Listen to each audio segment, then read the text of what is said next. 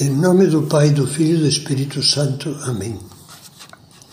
Vinde, Espírito Santo, enchei os corações dos vossos fiéis e acendei neles o fogo do vosso amor. Enviai o vosso Espírito e tudo será criado, e renovareis a face da terra. Certo dia, um escriba perguntou a Jesus: Qual é o primeiro de todos os mandamentos? Jesus respondeu: o primeiro é: Ouve, Israel, o Senhor nosso Deus é o único Senhor. E amarás o Senhor teu Deus de todo o coração, de toda a alma e todo o entendimento e com todas as tuas forças. O segundo é: amarás o teu próximo como a ti mesmo.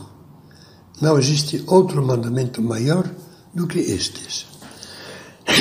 No Evangelho de São Mateus, Jesus acrescenta: desses dois mandamentos dependem toda a lei e os profetas.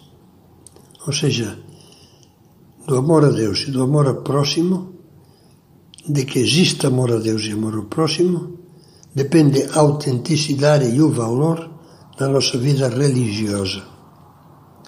Vamos meditar por horas só um aspecto da primeira parte: amar a Deus com todo o coração. O que quer dizer esse todo?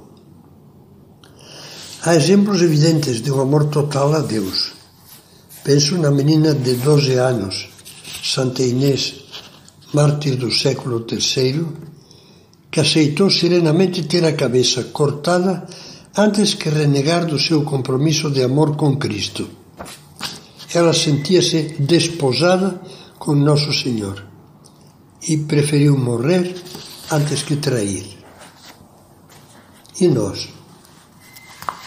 Basta-nos, por enquanto, fazer algumas perguntas. Em primeiro lugar, ninguém ama o que não conhece. A doença primária do nosso amor a Deus é a ignorância. Quer amar a Deus? Comece por preocupar-se de conhecê-lo. Como anda seu conhecimento da doutrina da fé católica? O que você sabe sobre Jesus Cristo, que é Deus com rosto, voz e coração humanos. Você pode dizer mesmo que o conhece? Você pode dizer mesmo que o ama? Já percebeu que nunca se acaba de conhecer? Que um mar sem fundo. Já percebeu a importância de ganhar um trato de amizade cada vez mais íntimo com ele? Em segundo lugar, que lugar ocupam as coisas de Deus na sua escala de valores, na hierarquia dos seus amores. Para muitos que se chamam cristãos, infelizmente ocupam o último ou o penúltimo lugar. É uma pena.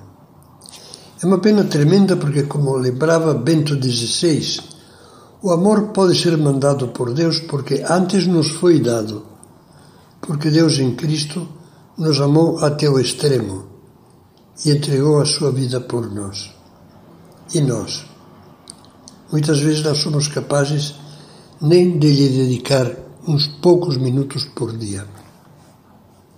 Em terceiro lugar, será que estamos dispostos a sacrificar por amor a Deus alguma parte, talvez apenas uma partezinha, dos tesouros egoístas onde colocamos o nosso coração?